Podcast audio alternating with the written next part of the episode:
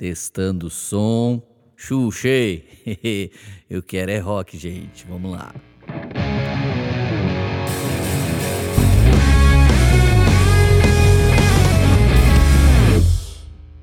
Fala galera, beleza? Vocês estão felizes? Leandro Barreto por aqui e hoje com a presença da ilustríssima Senhora Barreto. Seja bem-vinda. Olá, gente, tudo bem? Eu sou a ilustríssima Érica Barreto. Exatamente. Gente, não se esquece, antes da gente continuar, se inscreve no canal, deixa seu like, compartilha com muita gente que vai ser sensacional esse vídeo já comenta, comenta de antecipação se você confia no vídeo. E hoje nós estamos aqui com mais um quadro da Beer Rock, que é a nossa nova série de governo, governando aqui na terra como no céu. E Ericona, muito obrigado de você estar aqui. Você já está na minha vida há muito tempo, alegrando minha vida, minha casa, me dando bons frutos de esposa, de amiga, que você é minha amiga antes de tudo de namorada você virou depois de amiga, de esposa, pastora, cúmplice de muitas coisas que a gente desejou junto, a gente estruturou junto, mãe dos meus filhos. Eu estou muito feliz e eu te chamei aqui hoje, Érica, para a gente falar sobre o governo do casal. Como é ser B-Rock esposa, B-Rock marido, ser uma rocha como casal. Então, eu queria falar como que é seu casamento, como que é sua família, como que é seu marido, é um cara legal, bacana. Já diz aí o que, você tem para falar para gente hoje aqui.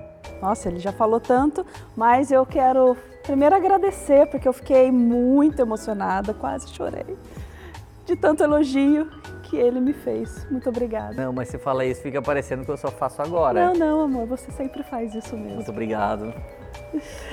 É, nós vamos falar sobre a série Governo, B-Rock, porque eu acho que é um assunto bem necessário para as famílias serem bem estruturadas, para umas dificuldades que nós ouvimos e a gente pode ajudar, né? Perto Exatamente. do que nós já passamos. Passou muita coisa difícil com seu marido? Ai, muito. É mesmo? E ele sofreu um pouco? Ai, acho que nem tanto. Não, entendi. Muito bom, gente, muito bom. E, e, olha só, Érica, de todos os temas que poderíamos falar, eu acredito que um é a raiz de tudo. E para mim, a grande raiz de relacionamento, a chave que realmente transformou nosso casamento. O que, que você tá rindo? Nada. Você tá nervosa? Precisa de alguma aguinha com gás? É que eu gostei da sua pergunta. Se você sofreu muito.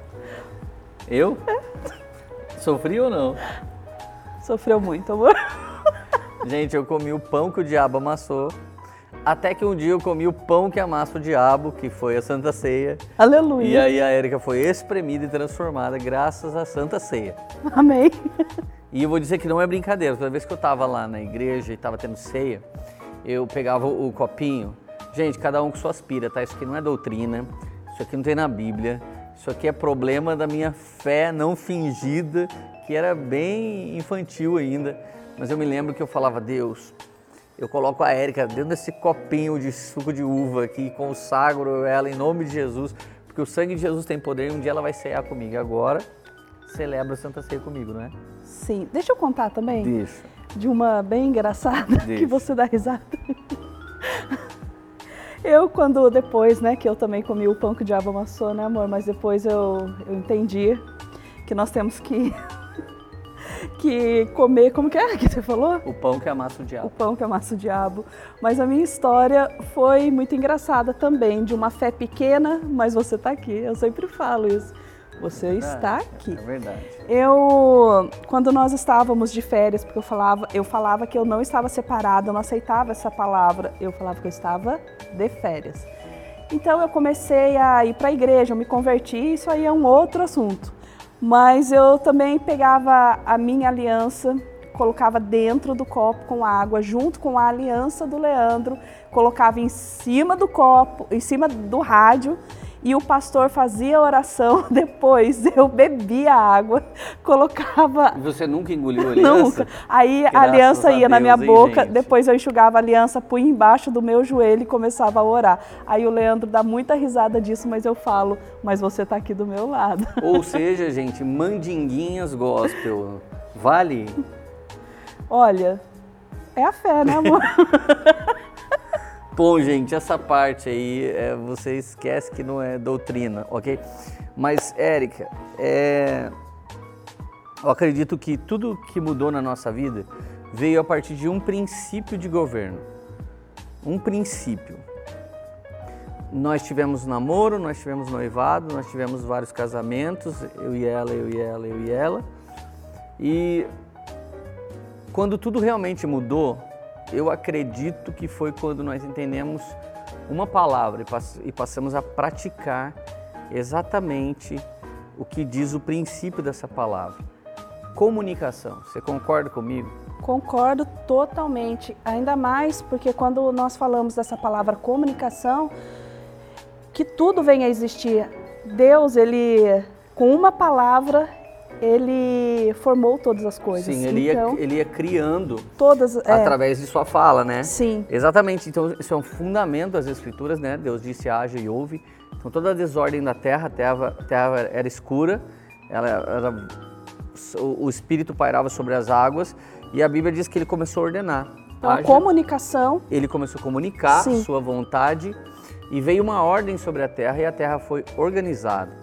Então, a partir do princípio que Deus ordenou sobre o caos da terra e o caos se tornou organizado, nós entendemos que se eu pudesse falar para a Érica todas as coisas que eram necessárias para reordenar nossa vida e ela tivesse a mesma liberdade de falar comigo, então nós conseguiríamos chegar até um denominador comum, que era a palavra de Deus, no nosso caso, que era o Espírito Santo falando dentro de nós então a gente aprendeu o diálogo, né? Só que é, eu vejo assim muita dificuldade né, no, no, no, que nós pastoreamos, do que nós ouvimos a respeito de comunicação, que também nós já passamos.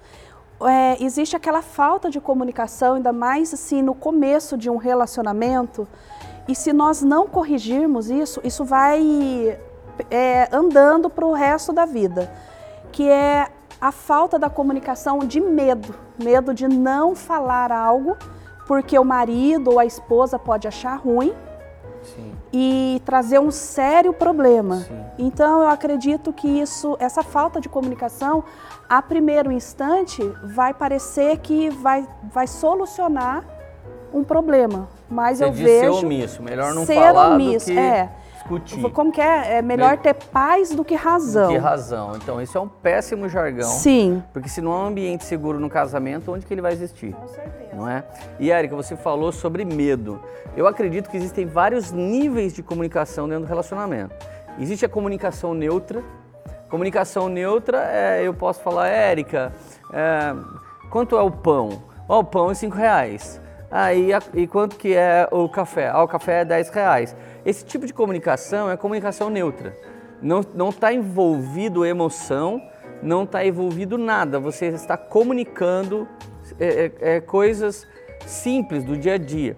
Então, esse tipo de diálogo é comum entre as pessoas. As pessoas perguntam, as pessoas respondem. Só que o que, o que não é comum é pessoas conseguir revelar o seu emocional, ou seus pedidos, ou seus desejos, ou seus sonhos com tranquilidade.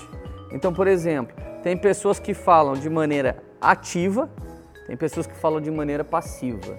Tem pessoas que falam assim, quero café. E tem pessoas que falam, ai, acho que eu quero café. Então, aqui você já vê, a ativa, ela já comunica algo além do quero café. E a passiva comunica outra coisa além do quero café. Então, entende? Você precisa ter um ambiente seguro onde você e seu marido pode falar normal mostrando a intenção do coração. Então, tem passivo, tem ativo, tem a neutra. Quais duas outras que nós temos? Nós temos a vitimista e a extrema protagonista. A vitimista, tudo, ai, você está me ferindo com o que você está falando. Ai, a minha mãe não falava assim comigo. Lá na minha casa não era assim. É o vitimista falando. O protagonista excessivo, que é, é autoritário e não tem autoridade, ele, ele fala, é porque lá na minha casa era assim.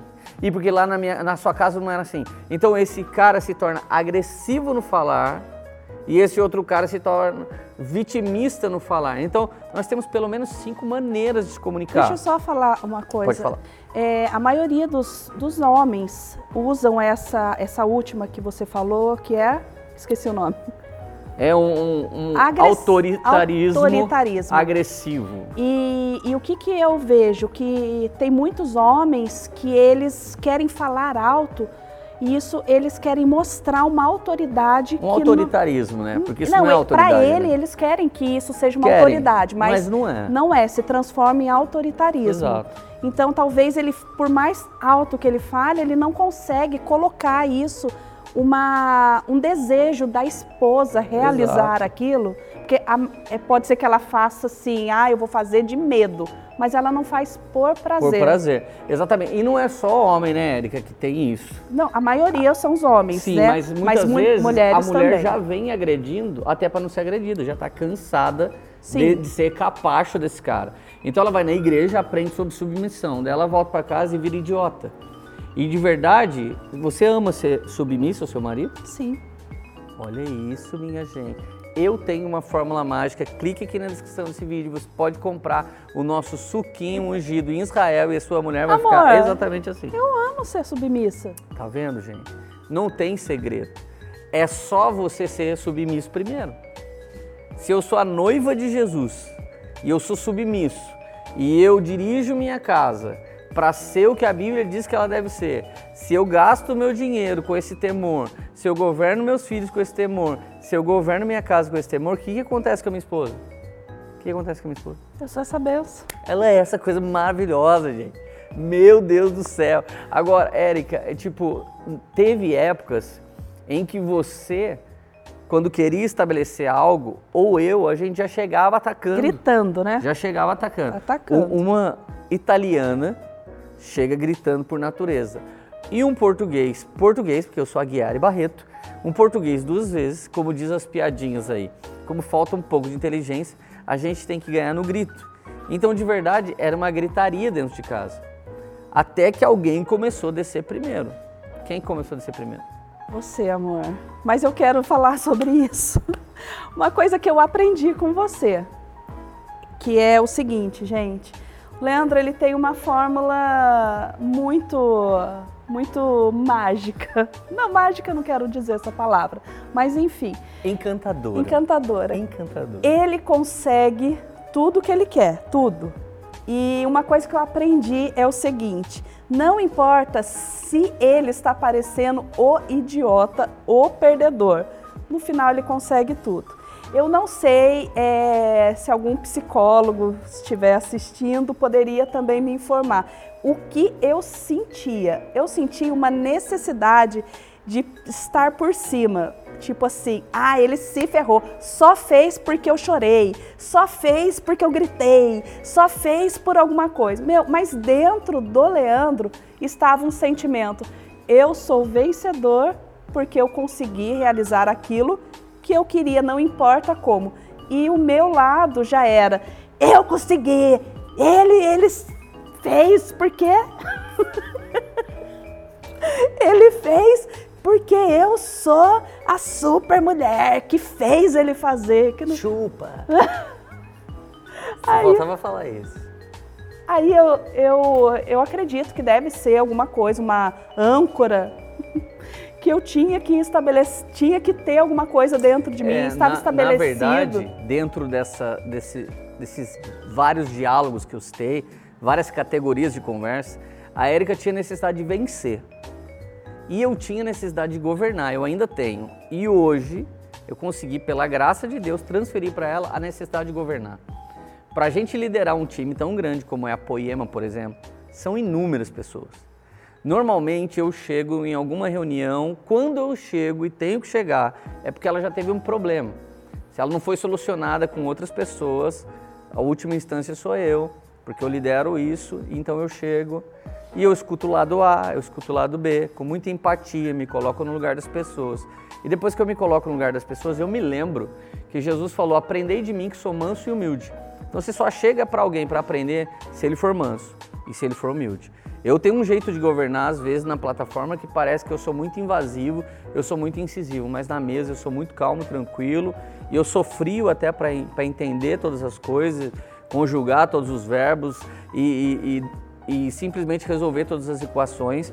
Então depois eu consigo processar por entendimento bíblico e pelo Espírito Santo qual deve ser a saída e eu só jogo ela na mesa como um conselho, não como uma ordem. Então o que eu aprendi? É, se a Érica queria vencer, não tinha problema. Desde que fosse feito exatamente o que tinha que ser feito. Então, com o passar do tempo, aquilo foi curando o coração dela, foi desarmando ela, porque ela via, cara, o Lê falou em paz sobre isso, eu briguei, fiz o away, no final a gente fez isso, e se eu tivesse encarado isso em paz, tinha dado tudo certo. Agora, nunca foi só a Érica que errou e só eu que acertei. Uma comunicação que nunca houve da parte dela era falar para mim: é importante para mim que você me ajude a lavar a casa, a limpar a casa, leve o lixo, eh, coloque as suas roupas no, no cestinho, traga para lavar. É, é, muito importante para mim que você lave louça. A Érica não chegou comunicando assim. Na verdade, ela, ela sempre estava brava. Você não fez isso, você não fez isso, você não. E eu não conseguia entender. Por que, que ela está brigando? Eu sou marido dela, porque ela está gritando. Será que ela quer dar em mim? O que está acontecendo? Até que a gente teve que chamar o Guilherme Lima e a Larissa Lima. E eles sentaram na nossa frente e o Guilherme tem mais pais ainda do que eu. Ele falava, Lê, ela só está querendo que você leve o lixo, cara. Eu falei, poxa, Gui, porque ela só não fala que é para levar o lixo. Ela fica. Ah, ah, ah, ah, ah. Mano, parecia doente da cabeça. Resumo, à medida que eu passei a fazer o que ela não soube comunicar, mas eu consegui entender, foi diminuindo, foi diminuindo tudo. Hoje, nós conseguimos desarmar um ao outro, né? Às vezes um fala, o outro responde meio atacando, a gente fala, calma, né? Nós somos pastores, nascemos de novo, nunca vamos separar, não vamos divorciar, então nem vamos gritar na hora dessa conversa, beleza? Então, gente, de verdade, eu e a Érica, o acordo da nossa vida que acabou com as nossas separações, com os nossos divórcios, com as nossas traições, com os nossos erros e falhas mútuas, era comunicação. Pena que meu pai, ele me ensinou comunicação de um jeito, minha mãe de outro jeito e a mãe da Érica de outro jeito ainda. Na soma do que os três ensinaram, tudo tem um encaixe num lugar bom, mas nunca ninguém nos ensinou a ter a destreza de ser rock mesmo, de governar as nossas falas, nosso tom de voz e a nossa intenção. Hoje eu e a Érica resolvemos tudo como? Para nós dois ganhar. Sempre nós dois ganhamos, sempre nossa família ganha, sempre a Poema ganha, sempre todo mundo que anda com a gente ganha. Então, um exemplo, Existem grandes cantores no Brasil, existem grandes pregadores no Brasil, existem grandes pessoas fazendo igreja no Brasil mas nós amamos o nosso time, amamos a nossa galera. Existem pessoas que são referências, são incríveis, mas a gente ama as pessoas que a gente senta, se comunica, fala na nossa vida, nós falamos na vida deles. Então, de verdade, uma coisa que solucionou poderosamente a nossa vida foi simplesmente eu e a Érica conseguir dominar as nossas falas. Eu não falei mais como um vitimista, você não falou mais como alguém que atacava, eu não falei mais como alguém que atacava, você não falou mais como alguém passivo, e a gente passou a falar com espírito de amor. Efésios 4,15, ensinando todo o tempo no espírito de amor. À medida que a gente conseguiu fazer isso, nós viramos essas pessoas. Incrível. Amor, baixa a mão, senão fica parecendo um chifrinho. Nós viramos pessoas incríveis. E agora, gente, você que está pensando em casar, você nunca vai achar uma Érica pronta nem um Leandro pronto. Eu não desanime, né? Eu não. sinto em te dizer, mas você precisa de uma comunicação. As pessoas não nascem prontas, mas você entra num relacionamento sendo um B-Rock. Você é uma rocha, você é inabalável, sabe os princípios das Escrituras, dá lugar para o Espírito Santo e você gera no outro aquilo que você quer para a sua vida e automaticamente esse processo gera em mim o que ela espera de mim. Então é isso. Quer dizer mais alguma coisa? Você já disse tudo. Eu já disse tudo. Tudo. Tudinho. Tudinho. Tudo sobre comunicação? Se você quer fazer um curso de comunicação com a gente, clica aqui nesse link. Não, outra coisa, deixa eu falar. Sobre casamento, o, a frase que eu acho muito importante quando você faz um casamento é: por que, que você está casando? Nós entendemos hoje que eu casei para fazer você feliz, não para eu ser feliz. Porque automaticamente, quando eu te faço feliz, você me faz feliz. Então a gente casou para se fazer feliz, não é para fazer o outro feliz. Não. Nem É. para se fazer feliz. Não, pra- eu casei com amor. Nos fazermos felizes. Sim, eu casei para te fazer feliz. Viu? A gente está se entendendo num novo nível de comunicação aqui agora e é assim na prática para vocês verem como é que funciona, não é assim? Sim. Então vamos definir. Você não casou para me fazer feliz. Eu não casei para te fel- fazer feliz. Você não casou para se fazer feliz. Eu não me casei para me fazer feliz. A gente casou para se fazer feliz. Sim? Sim. Decidido, essa é a comunicação. A partir de agora, a gente nunca vai mais errar o versículo apócrifo que a gente acabou de inventar. Nós nos casamos Para para, nos nos fazer fazer feliz. Deus abençoe. Não esquece de compartilhar esse vídeo, clica curtir, se inscreve, deixa a sua notificação ativada, comenta muito, muito, muito, muito e a gente pode fazer mais vídeo para vocês. Compartilha.